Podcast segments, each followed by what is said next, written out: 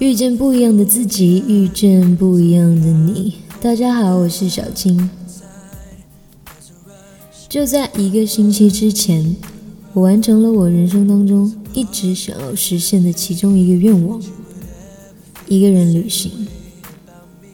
就这样，办好签证，买好机票，订好酒店，然后等着出发那一天的到来。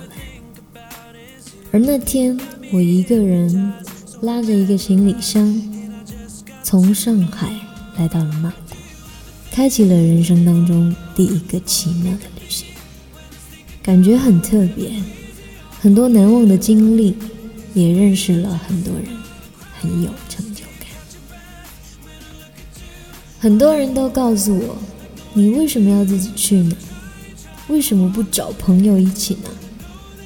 女孩子独自旅行是有多么多么的不安全。其实这些我都知道，但是人生当中有多少事情是能够保证绝对安全的呢？我不敢保证。难道就是因为不够安全，所以就不应该去做？就因为不够安全，就应该放弃所有想做的事情？显然这也是非常不现实的。很多事情就是因为它有风险，它不安全，才显得很有挑战，很特别，很有意义。我们的世界可以很大，大到各个国家各个角落，大到天空的边际，大到海洋的深处。我们的世界也可以很小，每天两点一线，日复一日，年复一年。我不敢说哪一种生活、什么样的世界才是最美好的，毕竟每个人的认知、每个人所向往的生活都不尽相同。当我们还在抱怨自己的年假只有五天的时候，来自法国的小伙伴说他们每年有三十天，却还是嫌弃假期太少。这就是差别。我们不知道别人的世界。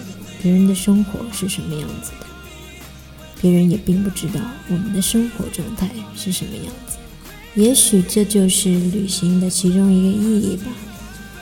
去一个陌生的地方，看看别人不一样的生活，体验世界的各种文化，遇见各种不一样的人。或许有时候会碰到各种棘手的问题，像那个当下真的觉得非常辛苦。甚至有点慌乱，但是，一旦度过了，剩下的回忆都是美好的。有时候会遇到和自己有点类似的人，掏心掏肺的聊经历、聊理想、聊人生，其实连对方是什么名字都不知道。为什么陌生人美好？大概是这样的原因吧。有时候也会碰到一些老人。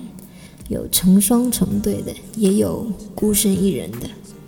他们跟我说，当自己的年纪越来越大，才渐渐发现，其实快乐才是人生当中最重要的事情。还有一些年轻人和闺蜜或者兄弟一起出去旅行，只是因为想要忘记生活当中不愉快的事情，忘记工作当中充满压力的一种氛围。真的，旅行的经历是可以全然刷新整个人的大脑。可能一个人的旅行有时候有点累，但是真的自由。所有的节奏，所有的决定都由自己来掌控，没有什么好害怕的。放心，我会在每个当下把安全摆在一个特别重要的位置。你有过一个人旅行的经历吗？相信那一定是非常特别的。希望每个人都能有一份特别的回忆。我是小青，联系我可以通过节目下面的联系方式。记得我们每周五、周六再见喽，拜拜。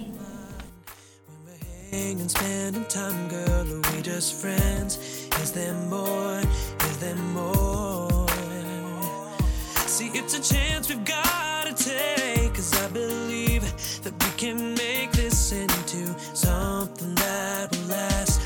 forever.